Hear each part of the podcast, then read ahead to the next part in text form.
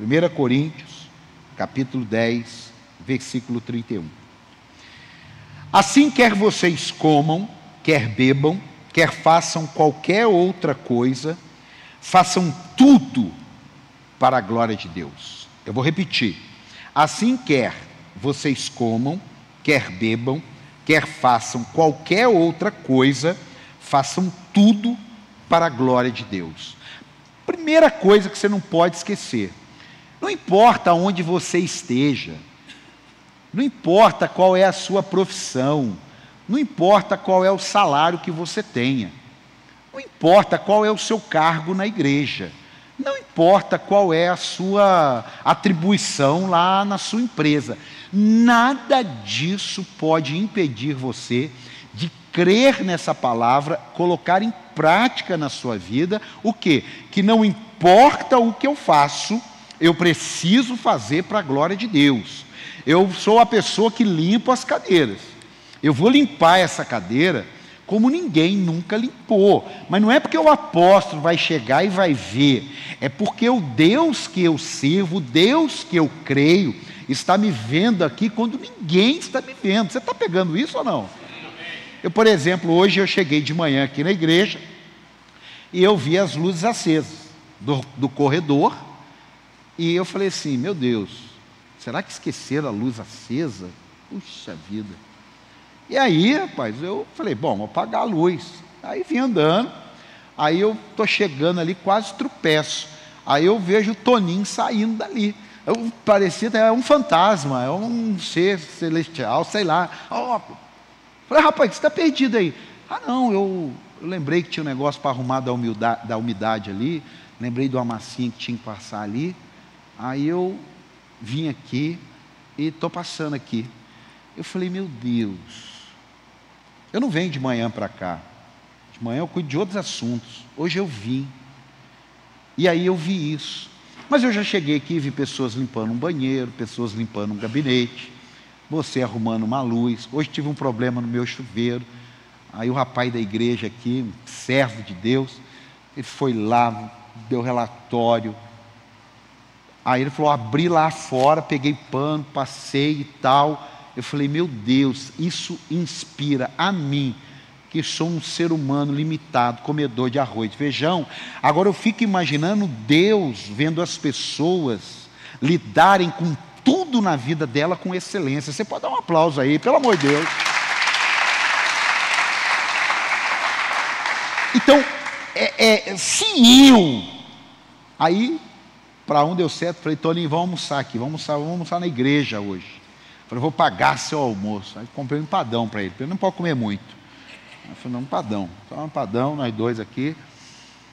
Irmão, eu estou falando de uma pessoa que só reconhece se vê.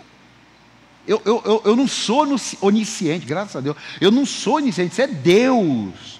Então o que, que a Bíblia está dizendo?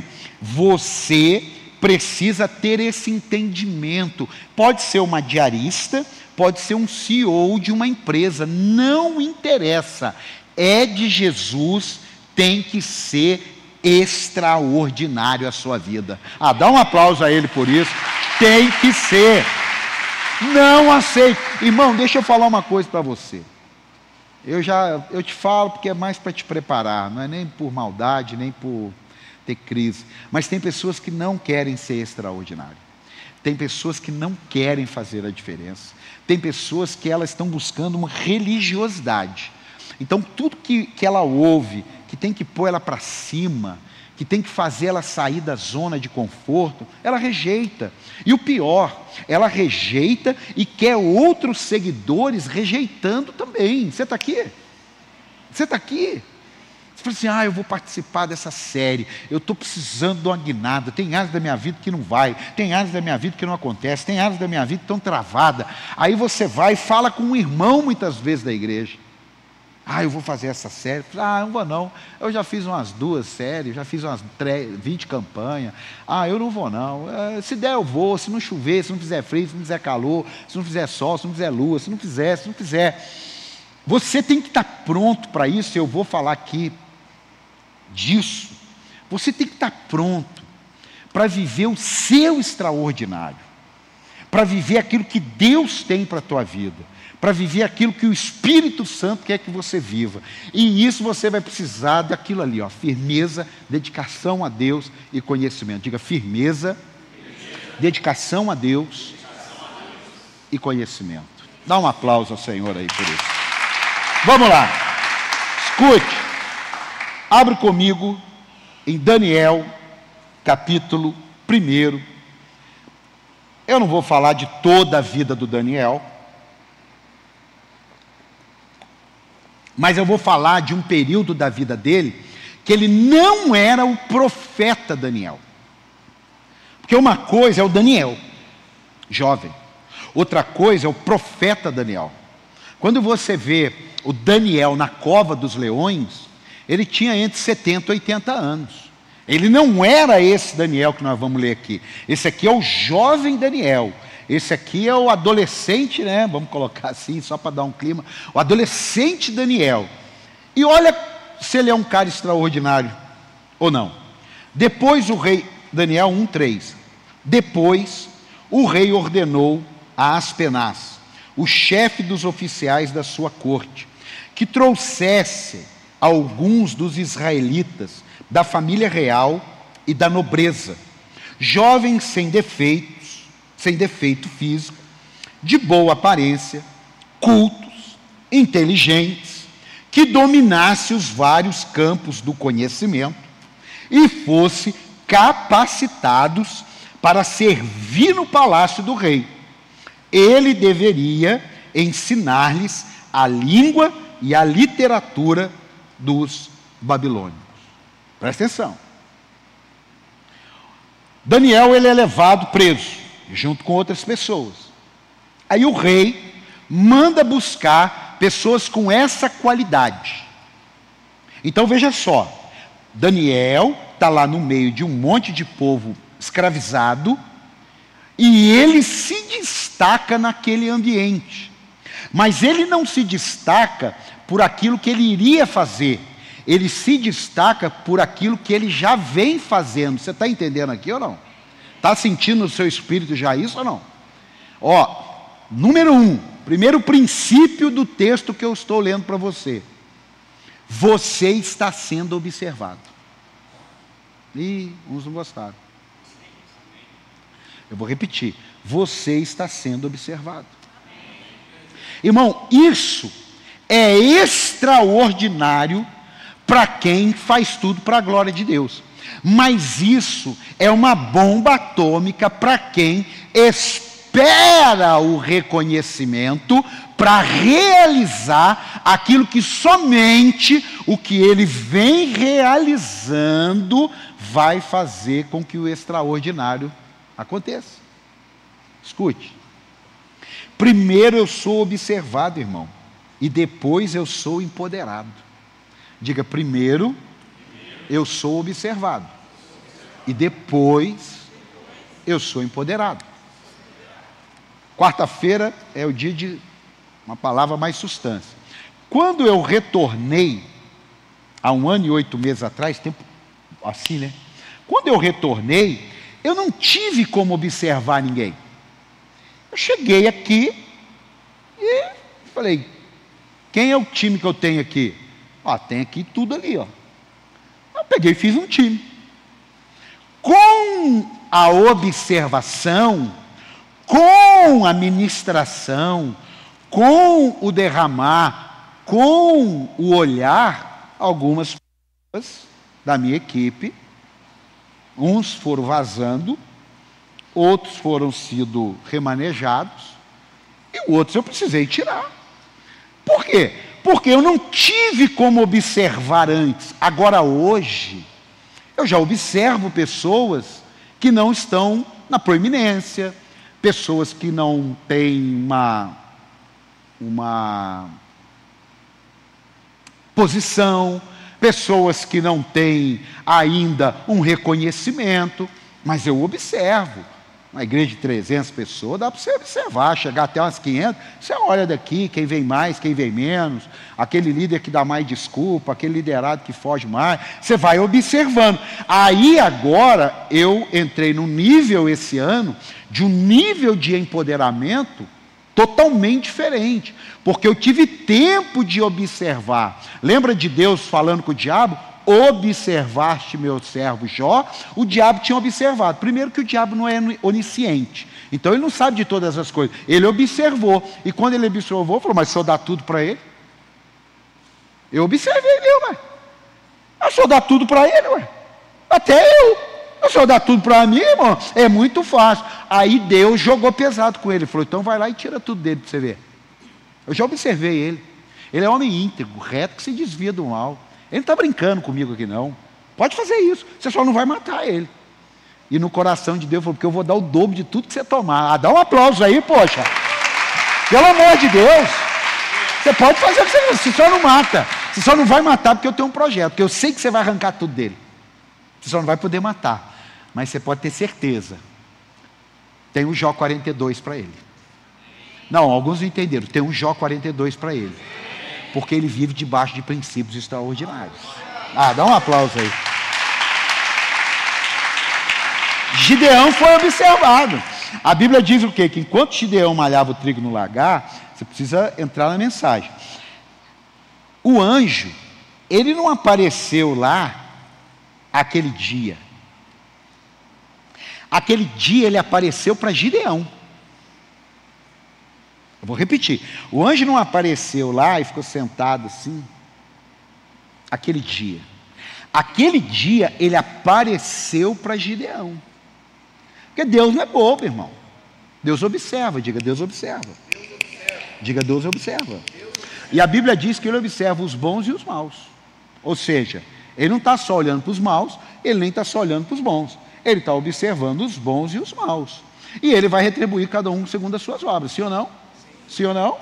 Então ele estava lá. Aí ele fala: varão valoroso. Você acha que Deus vai chamar alguém de valoroso porque um dia estava malhando trigo no lagar? Você acha que a gente pode colocar alguém em posições estratégicas porque um dia ele fez alguma coisa extraordinária? De jeito nenhum. Tem que observar. Escute. Tem coisas que Deus está prontinho para fazer você uma vida extraordinária. Mas enquanto alguma coisa da tua vida que você sabe que tem que mudar, que você sabe que tem que fazer, que você sabe que tem que tirar, não fizer, o extraordinário fica lá no freezer. Mas a hora que você fizer, você pode ter certeza, o extraordinário vai se manifestar na tua vida. Ah, louvado seja Deus. Vai na fé, irmão. Vai com força, irmão, mas vai com força.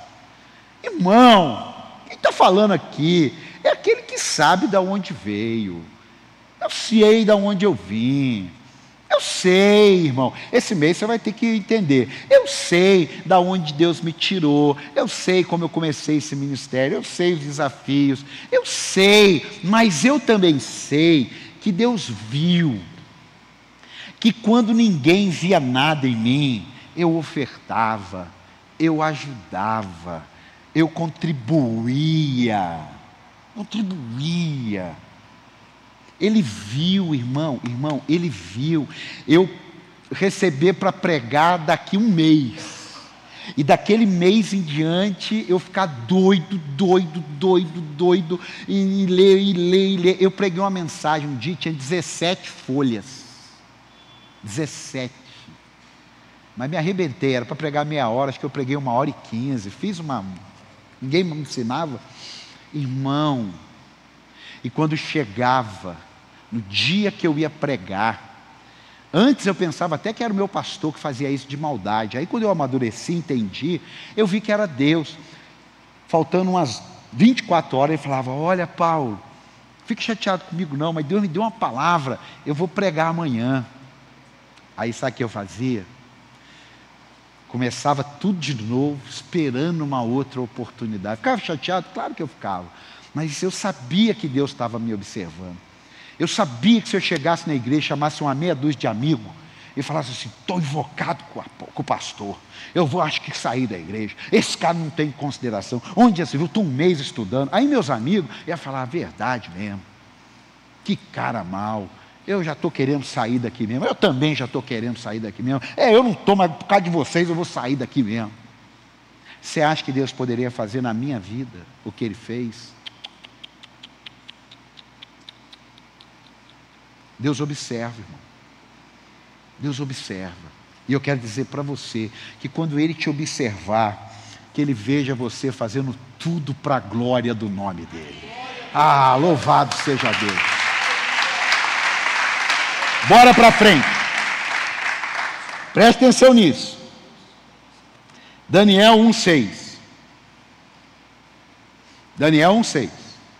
Entre esses estavam alguns que vieram de Judá: Daniel, Ananias, Misael e Azarias. O chefe dos oficiais deu-lhes novos nomes. A Daniel deu o nome de Beltesazar, a Ananias, Sadraque, a Misael, Mesaque e a Azarias, Abidnego. Daniel, contudo, escute. Daniel, contudo, decidiu, diga decidiu. Não, diga forte, decidiu. Daniel, contudo, decidiu não se tornar impuro com a comida e com o vinho do rei. E pediu ao chefe dos oficiais permissão para se abster deles. E Deus fez com que o homem fosse bondoso para com Daniel e tivesse simpatia por ele. Só aqui já dava uma pregação. Mas eu quero falar de uma coisa só: autorresponsabilidade. Você quer viver uma vida extraordinária? Você precisa ser autorresponsável. Diga autorresponsabilidade. Diga mais forte, autorresponsabilidade. Diga mais forte, autorresponsabilidade. Você sabe o que é autorresponsabilidade? Autorresponsabilidade é o que eu vi hoje o Toninho fazer. Eu não mandei ele vir fazer.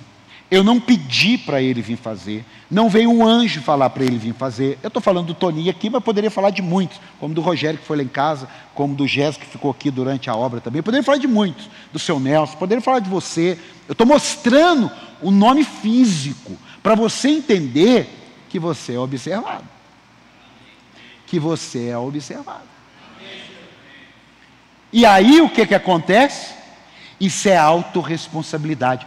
Eu sei que eu tenho que fazer. Eu faço se alguém falar, ótimo. Mas quando eu faço o que eu sei que eu tenho que fazer, o que que Daniel fez com a sua autorresponsabilidade? Eu não quero, eu decidi não me contaminar. Eu não quero saber quem está se contaminando. Eu decidi. Ah, mas isso aí pode prejudicar você diante de Faraó. Mas eu decidi agradar o meu Deus. Você está entendendo? Olha aqui. Isso pode prejudicar diante de Faraó. Eu sei, mas eu decidi agradar o meu Deus. Então, na sua vida, você, antes de alguma coisa acontecer, você precisa entender que você precisa ter a autorresponsabilidade. Você é um líder, você é um voluntário, você é uma diarista, você é um empresário. Existem coisas que você precisa ter a autorresponsabilidade. Nós temos projetos aí acontecendo na casa dos irmãos. Eu não posso ficar ligando para os líderes todo dia para eles fazerem. Eu tenho que ficar tranquilo que eles têm autorresponsabilidade para fazerem. Não aposto, mas tem que motivar. Diga motivar. Diga motivar. Irmão, coisas de Deus não são motivadas. Coisas de Deus são inspiradas. Coisas da terra são motivadas. Coisas de Deus são inspiradas. É em teós, é de dentro para fora. Se o que você realiza, seja em qual ambiente for, se você não for inspirado naquilo que você faz, se você não tem uma causa, eu não vou pregar essa mensagem de novo. Mas vai lá no canal do YouTube e assiste a mensagem que eu preguei na ceia de São José dos Campos, na nossa igreja, sobre os porquês da vida. Irmão, esse mês, eu, eu pensei muito nisso. Se eu não tenho os porquês bem definidos, As adversidades fazem eu me mover para o que é mais cômodo. As adversidades fazem eu me mover para aquilo que é mais cômodo. Agora, quando eu tenho um porquê, meu amigo, não interessa. Olha, eu estou aqui numa margem do rio. Eu tenho uma missão, chegar na outra margem do rio. Eu começo a atravessar o rio. Chega aqui, começa a ter redemoinho, começa a ter coisas complicadas. E aquilo que eu vim remando ali, quando eu chego aqui, eu tenho que ter mais esforço, eu tenho que ter mais o jeito, eu tenho que. Mas veja só, se eu não tiver um porquê para chegar do outro lado, irmão, ministério Zeca Pagodinho, deixa a vida me levar, a vida leva eu. Simples assim. Agora, se eu tenho um porquê, eu comecei isso aqui, porque Deus me chamou. Então eu tenho que chegar do outro lado. Ah, mas só sabe que socorre o risco de morrer. Irmão, paixão. Quando você tem uma paixão que Deus colocou no teu coração, ela serve para você viver por ela e para você morrer por ela. É na mesma intensidade, irmão. Isso é aquilo que Deus coloca no teu coração. Se você quer viver uma vida extraordinária, seja apaixonado por aquilo que Deus está te colocando para fazer. Ah, dá um aplauso ao Senhor aí. Seja apaixonado. Escute. Quer viver o extraordinário de Deus? Tenha autorresponsabilidade. E quando falamos de autorresponsabilidade, falamos de domínio próprio. Diga domínio próprio. É porque como que uma pessoa com autorresponsabilidade não vai ter domínio próprio? E como que uma pessoa com domínio próprio não vai ter autorresponsabilidade? Não tem jeito. Provérbios 25, 28, coloca para mim aí. Olha o que que faz. Como a cidade com seus muros derrubados, assim é quem não sabe dominar-se. Coloca aí. Olha lá. Autoresponsabilidade, domínio próprio. Como a cidade com seus muros derrubados, assim é quem não sabe dominar-se. Quem está aqui, diga amém. Então você precisa entender isso. Você tem que, de, tem que definir coisas claras. Não, eu sou de Jesus. Eu não vou me render por causa de um namorado. Eu não vou me render por causa do patrão. Eu não vou me render porque eu recebi um dinheiro muito grande. Eu não vou deixar essas coisas dominar minha vida. Eu não vou na fofoca de ninguém. Eu não vou na conversa fiada de ninguém. Por quê? Porque eu não vou me deixar ser levado. Eu tenho a autorresponsabilidade de decidir. Quem está aqui? Quando você vê alguém falando assim, nossa, esse menino é tão levado, você sabe o que é isso no mundo espiritual? Ele não tem personalidade. Ele faz o que alguém faz, ele faz o que a massa faz, ele faz o que alguém manda ele fazer. Por isso que fala, meu Deus, mas que menino levado. Por quê? Ele não tem autorresponsabilidade, ele não teve limite, ele não teve educação. Então o que dá na cabeça dele, ele sobe. Irmão, quando eu falo assim, ei, ei, não deixa a criança subir aqui não. Ei, ei, ei, ei, não deixa a criança mexer aqui no teclado. É porque não pode. Simples assim. Isso aqui custa caro, é 20 mil, é 50 mil, e aí a criança batendo ali, derruba um computador, derruba um negócio, autorresponsabilidade. Agora, você sabia? Eu falei, não, não deixa esse menino tocar esse negócio assim, não, tá doido, não, deixa brincar aqui embaixo, devagar. Ah, eu vou embora. Porque não deixou o meu filho tocar Poderia estar nascendo um futuro Beethoven e ele matou meu filho. Ah, vai lá ver sabão, irmão. Você não tem outra responsabilidade. É simples assim. Irmão, você quer viver o extraordinário de Deus? Hum. Amém.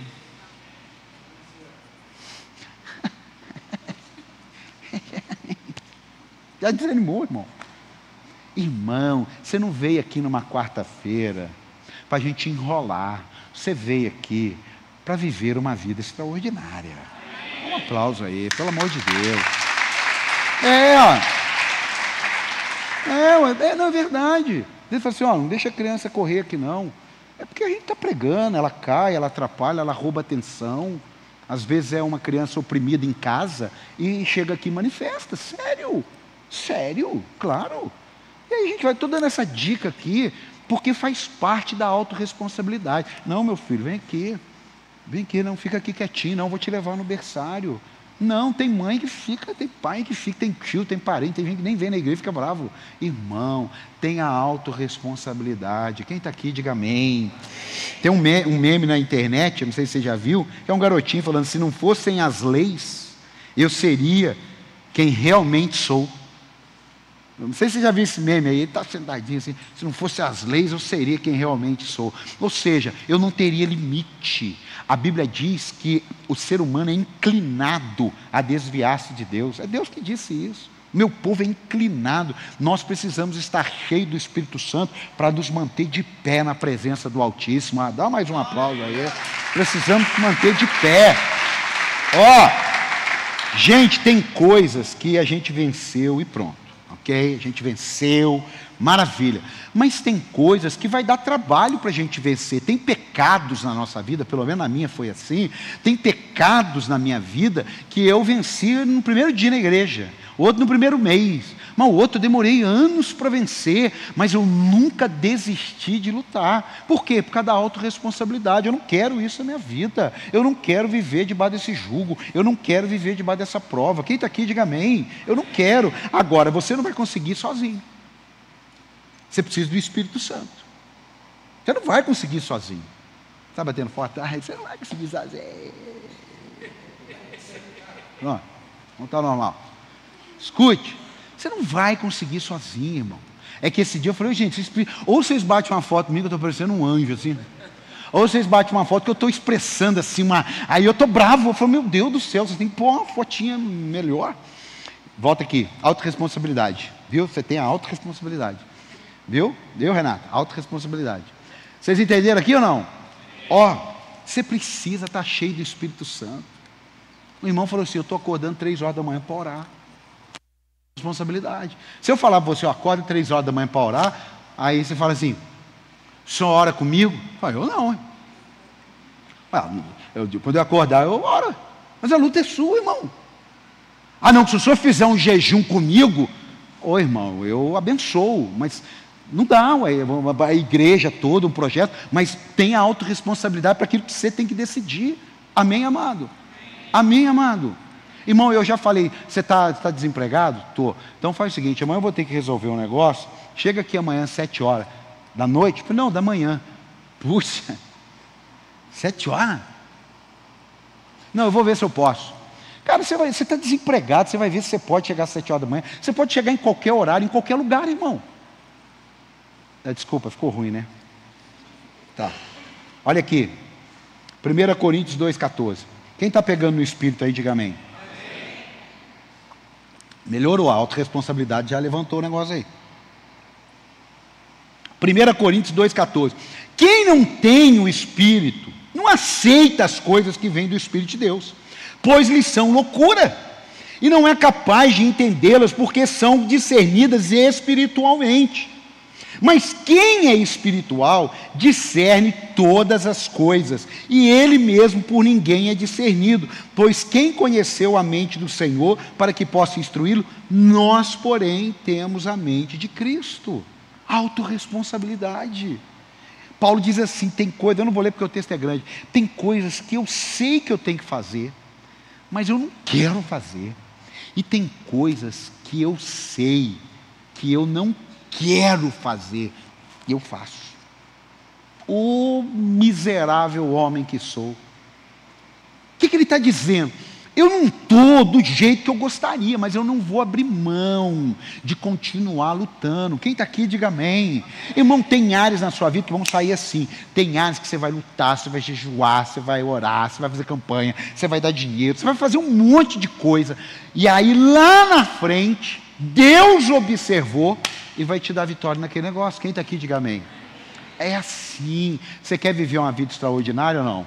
Ó, Deus sabe que tem horas que estamos no limite, mas o Espírito Santo está dentro de nós para não deixar que isso aconteça. Por isso, por isso, não, irmão, fala animado. Por isso, por isso, ah, mas eu tropecei, por isso ah, mas está ruim, por isso. Dá um aplauso a Jesus aí. Continue. Ó, Provérbios 16, 22. Ó, é Bíblia, irmão. Provérbios 16, 32, perdão. Provérbios 16, 32. Melhor é o homem paciente do que o guerreiro. Mais vale controlar o seu espírito do que conquistar uma cidade. Não, isso aqui tem que ler de novo, que é feroz demais. Melhor é o homem paciente do que o guerreiro. Mais vale controlar o seu espírito do que conquistar uma cidade. Irmão, só isso aqui não adianta você. Ah, mas eu faço, mas você não tem equilíbrio. Você não tem autorresponsabilidade, você não tem disciplina. Ah, mas eu sou o que mais corro, mas você é o que mais derruba. Se você for o que mais corre e for o que menos derruba, maravilha. Mas não adianta você correr e quebrar tudo. É a mesma coisa. É, é, eu peço um copo d'água, aí vou fazer aqui. Está filmando? Tá? Eu, eu, aí a pessoa pegou o copo d'água aqui e eu tô lá e, e eu falo assim: me dá um copo d'água. Ele sai igual maluco.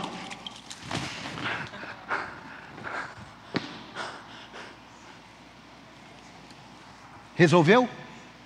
Resolveu? Agora eu peço para uma outra pessoa. Ela não é guerreira. Ela não é.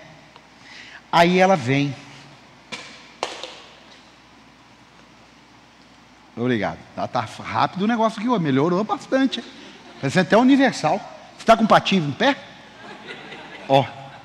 Não, lá no Carrefour é assim, a galera anda de patins. Estou pensando em pôr nos obreiros. Rapidinho. Aqui, ó. Vai devagar. Tranquilo, não posso derrubar. Entrega aí. Ai, que maravilha. Que benção. Oh, obrigado, querido. Você pagou? Pagou lá? 2,50? Pagou? Você está aqui ou não? Você está aqui ou não? Melhor é o homem paciente do que o guerreiro. Também não é morto, não, viu, irmão? Não, porque o Espírito Santo falou: avisa aí que morto não. O que, que você é? Paciente. Não, você não é paciente, você é doente. Paciente é outra coisa. Quem está pegando aí? Daniel 1,9. Olha essa revelação.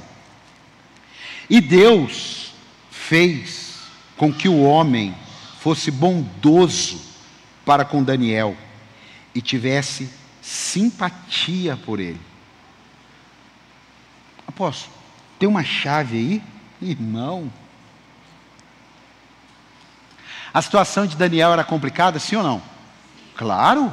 O cara manda, fala, você tem que comer esse negócio, você tem que ser que tal. Aí ele fala assim, ó, por amor a Deus, me desculpe, mas para mim não dá que, que todo mundo falou? Rapaz, você está maluco. Você está doido, você já é escravo, irmão. Agora você vai ser morto, escravo morto, qual a vantagem? Falou, não, mas não dá. Não, não dá. Não dá. Foi isso que inspirou Sadraque, Mesaque e Abidnego a falar assim: se matar, mata, se salvar, salva. Eu não estou nem aí, não, irmão. Por quê? Porque pessoas de fé inspiram pessoas a terem fé. Pessoas fracas na fé inspiram pessoas a ficarem fracas na fé. Ali, os três viram, falou, rapaz, você é doido. Falou, não sou doido, irmão. Nós somos de Deus.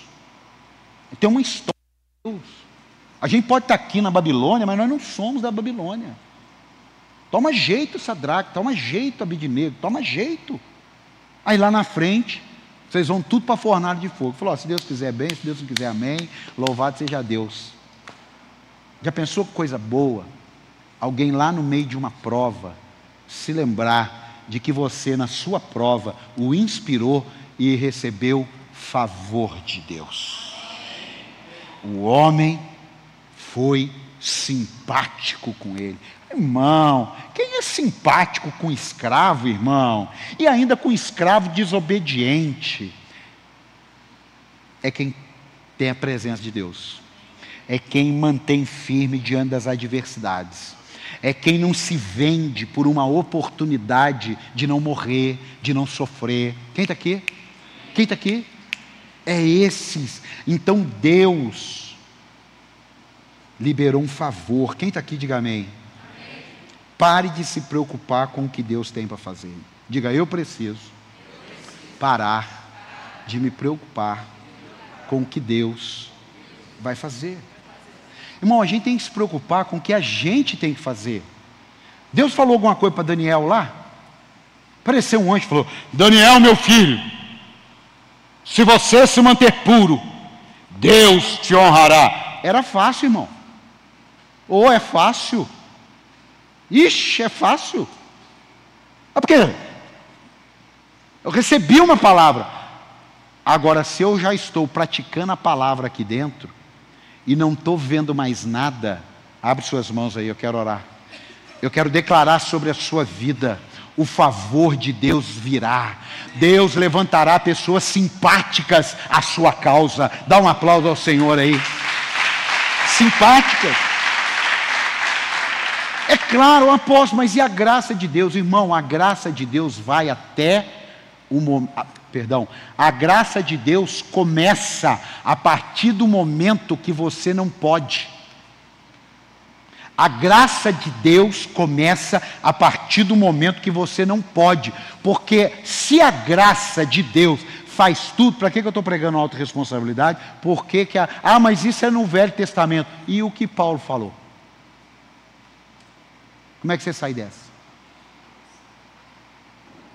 E as pessoas que tinham o Espírito Santo e foram apedrejadas como Estevão? Ô oh, irmão, a graça de Deus fica esperando até a hora que você chega. Senhor, ó mar, por que clamas? A minha graça vai resolver essa parada aí. A minha graça vai abrir esse mar. A minha graça vai encontrar o favor. A minha graça vai fazer aquilo que você não pode fazer. Tem alguém para dar um amém aqui ou não? Dá um aplauso a Jesus aí. A minha graça. Então, fica tranquilo. A graça é o paraquedas reserva. Diga, a graça é o paraquedas reserva. É, tadinho, é, a gente conta essa piadinha em Portugal, né? Negócio fogo, irmão. Tadinho dos portugueses, mas são gente fina, que o português tal foi treinado tal na espionagem e tal, aí deram uma missão para o português. Tem português, meu avô é português, então posso falar. Eu também tenho um pouquinho de português.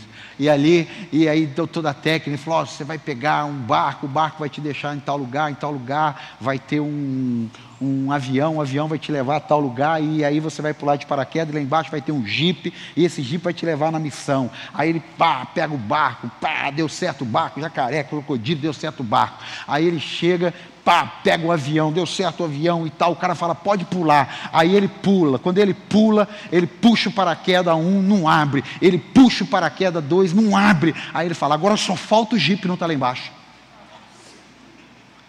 Ninguém entendeu? Eu chorei de rir dessa piada. Você entendeu, Lucas? O cara está sem paraquedas, Lucas. Vou explicar para o Lucas. Quem não entendeu? Todo mundo entendeu. O cara está sem paraquedas, está caindo de 5 mil metros de altura. E ele está preocupado que o jipe não pode estar tá lá embaixo. Ah, agora ela riu, viu? A Cláudia também riu agora, depois que eu expliquei. Irmão, muitos querem colocar toda a ação na graça. Mas aí não é assim. A gente está brincando com Deus. A gente está brincando com Deus. 1 Coríntios 9, 25. Todos os que competem nos jogos se submetem a um treinamento rigoroso para obter uma, uma coroa que logo perece, mas nós o fazemos. Fazemos o quê? O treinamento. Nós competimos aqui. Sim, sim, nós competimos aqui, não entre nós, mas contra o mundo. Você está aqui ou não? Contra o sistema, para obter uma coroa, ganhar a coroa que dura para sempre aí, ó. A igreja aí, ó. Dá um aplauso aí, irmão. Ó, sendo assim, sendo assim, não corro como quem corre sem alvo, e não luto como quem esmurra o ar. O que, que ele faz? Esmurro o meu corpo e faço dele meu escravo, para que depois de ter pregado aos outros, eu mesmo não venha a ser reprovado. Paulo está dizendo: eu faço o que faço, mas eu tenho que tomar cuidado para não ser reprovado. Então, que história é essa que está tudo resolvido e vamos embora e de, jeito que der. Como é que tira esse negócio aí? Eu estou pregando para vocês aqui, mas eu tenho minhas lutas, irmão, para eu não ser reprovado. Eu estou pregando para vocês aqui é, é, dizimar, ofertar, mas eu tenho minhas lutas para não ser infiel a Deus. Eu tenho minhas lutas para perdoar igual você. Eu tenho minhas lutas para romper com algumas coisas igual você. Por quê? Porque eu tenho que esmurrar o meu corpo. Porque o meu corpo não quer nada que Deus quer. O meu corpo só quer o que a carne deseja. Mas nós não estamos aqui pela carne. Nós estamos aqui pelo Espírito Santo de Deus. Aleluia. É simples. E para fechar aqui, ó, escute. Depois você lê lá, que são 10 versículos, Romanos 7, 15, 25. E para fechar aqui, Daniel 1, 12. E nós vamos orar. Daniel 1, 12. Peço que faça uma experiência, ó Daniel. Sabe, hein? Outro papo. Peço que faça uma experiência com os seus servos durante dez dias. Não nos dê nada além de vegetais para comer e água para beber depois. Compare a nossa aparência com a dos jovens que comem a comida do rei. E trate os seus servos de acordo com o que você concluir.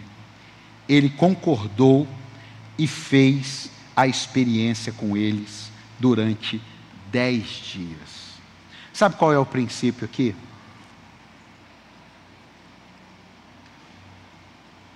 Nem tudo de Deus para a tua vida é da noite para o dia, irmão. Ali precisou dez dias para ele ser experimentado. Tem coisas que talvez você precise de dez meses. Tem coisas que talvez você precise de dez anos, irmão. Sinto muito. Ah, apóstolo, é verdade. Tem coisas que eu estou há 17 anos, eu não experimentei ainda. Irmão, tem sonhos que parecia que eu estava chegando aqui, ó. Agora eu experimento. Agora eu experimento. Agora eu experimento. De repente dizem,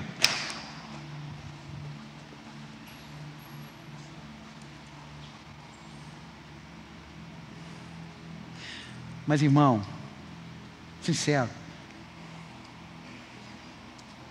está convergindo a minha vida para lá.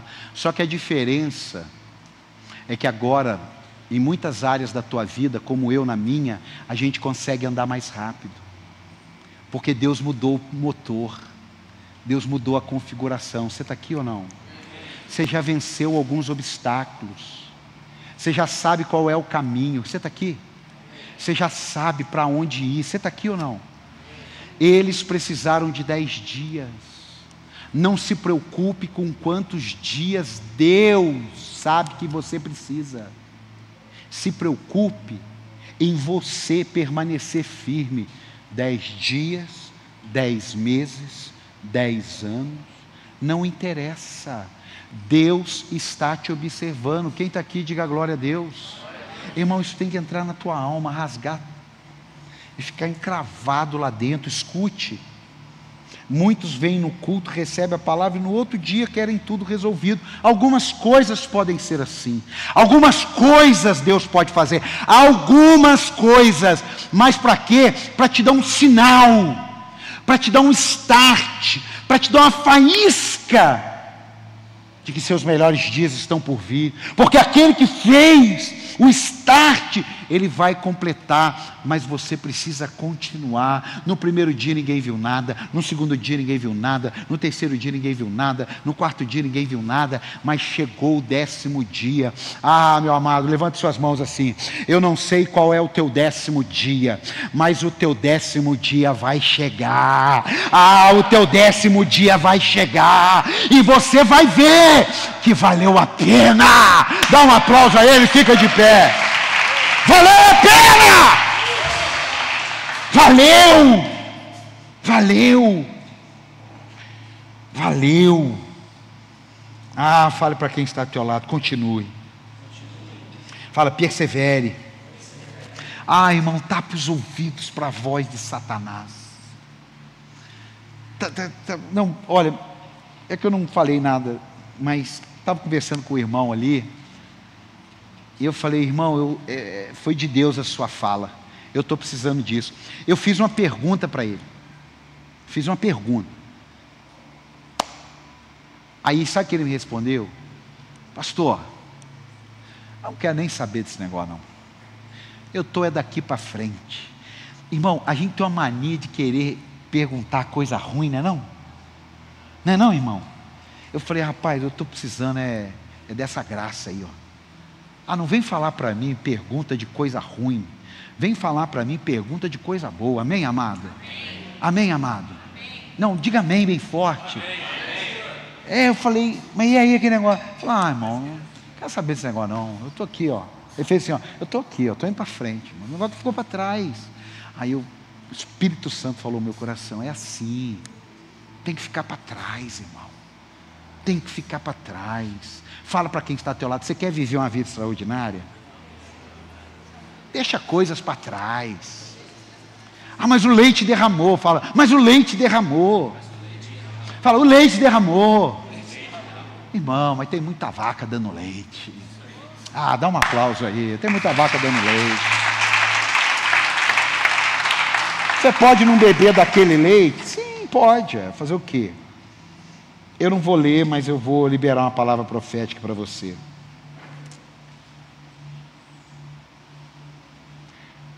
Daniel do 17 ao 20, quando vem o balanço, a Bíblia diz que eles estavam dez vezes mais sábios, dez vezes mais inteligentes, dez vezes mais poderosos, dez vezes mais bonito. Ah, irmão, ele não era o profeta, ele era o jovem Daniel. Não tinha tido ainda a fornalha na vida de Sadraque, Mesaque e Abidinego. Mas tinha havido um dia que eles decidiram e aquilo ficou registrado. E quando eles precisaram, quando Daniel precisou, Daniel já era um senhor de quase 80 anos. Ah, irmão, mas eu quero aqui, ó, segura. Segura aí. Aquele garoto Daniel, aquele garoto, ainda estava dentro daquele velho Daniel. Você entendeu? Eu tenho 51 anos, 17 anos no ministério. Mas quando eu subi aqui para celebrar meus 80 anos, ô irmão, fala um amém, hein? Então, então me mata de uma vez.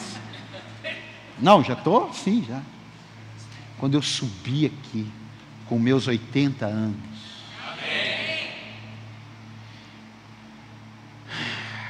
eu quero o mesmo Paulo da garagem aqui dentro. Eu quero aquele mesmo garoto. Mesmo. O mesmo. Hoje um irmão de tarde veio aqui e falou assim: Eu vim aqui falar um negócio para você. Eu vi você na garagem.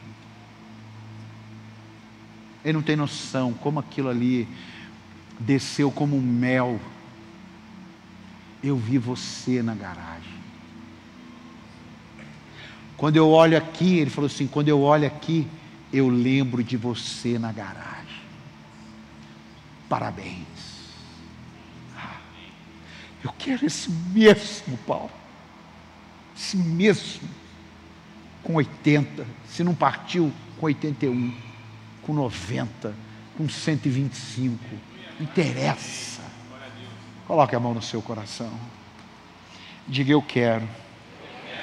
No último dia da minha vida, o mesmo garoto, a mesma garota de quando Cristo me alcançou.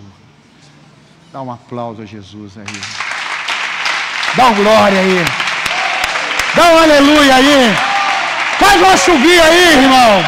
Faz um barulho nessa bateria aí. 12 segundos de glória! 12 segundos! Aleluia! Aleluia! Aleluia! Ah, eu quero! É isso que a Bíblia fala. O Senhor renova as forças. É isso, irmão. É isso. É isso. Um amigo mandou a mensagem esses dias para mim, dizendo assim: E aí, amigo? Já renovou o bico? Que a águia, ela tem um estágio na vida dela, que é a metade do, tempo normal, É, você já cansou de ouvir isso, não, não cansou, aprenda. Ela precisa fazer uma reciclagem, porque ela ficou velha. Só que ela não está velha para morrer. Ela morre porque ela não passa por um processo de renovação. O processo de renovação é quando o bico dela começa a virar, ela não consegue caçar mais. Aí antes que ela morra de fome, de fome, ela pega o bico velho dela e começa a arrancar as penas. Ela pega as garras dela velha, que já está com a unha virando, e começa a esfregar na rocha. E ali, depois que ela fez esse processo, ela arranca o bico para tudo dar o último estágio da vida dela. Por isso que ele mandou para mim. Você já está com bicos novos? Aí eu respondi assim para ele: Já estou com garras novas. Irmão, eu profetizo, eu não sei qual é o nível hoje que você está, mas Deus tem uma renovação para a tua vida, porque Ele tem voos novos para você. Ele tem presas novas, conquistas novas, ambientes novos. Ele tem novas novos recursos. Diga amém. amém. Novas portas. Então uns aqui já tem o bico, receba mesmo. Uns têm a garra, outros estão com as asas, não importa. Mas tem uma hora que é o pior momento dela. Ela ficou sem bico, ela ficou sem garra e ela ficou sem pena. Como é que ela faz? Tá tudo ruim? Tá, mas tem que ficar pior. Ela dá um voo para ela agora ficar escondida. Aí ela vai no mar, pega aquela água salgada, dá um mergulho, aquilo queima tudo, aquilo limpa tudo e ela vai e se esconde na rocha. E a hora que ela está pronta, ela dá um novos voos. Ah, eu profetizo. Aqui é um ninho de águia, irmão. Aqui não é um galinheiro, não, irmão.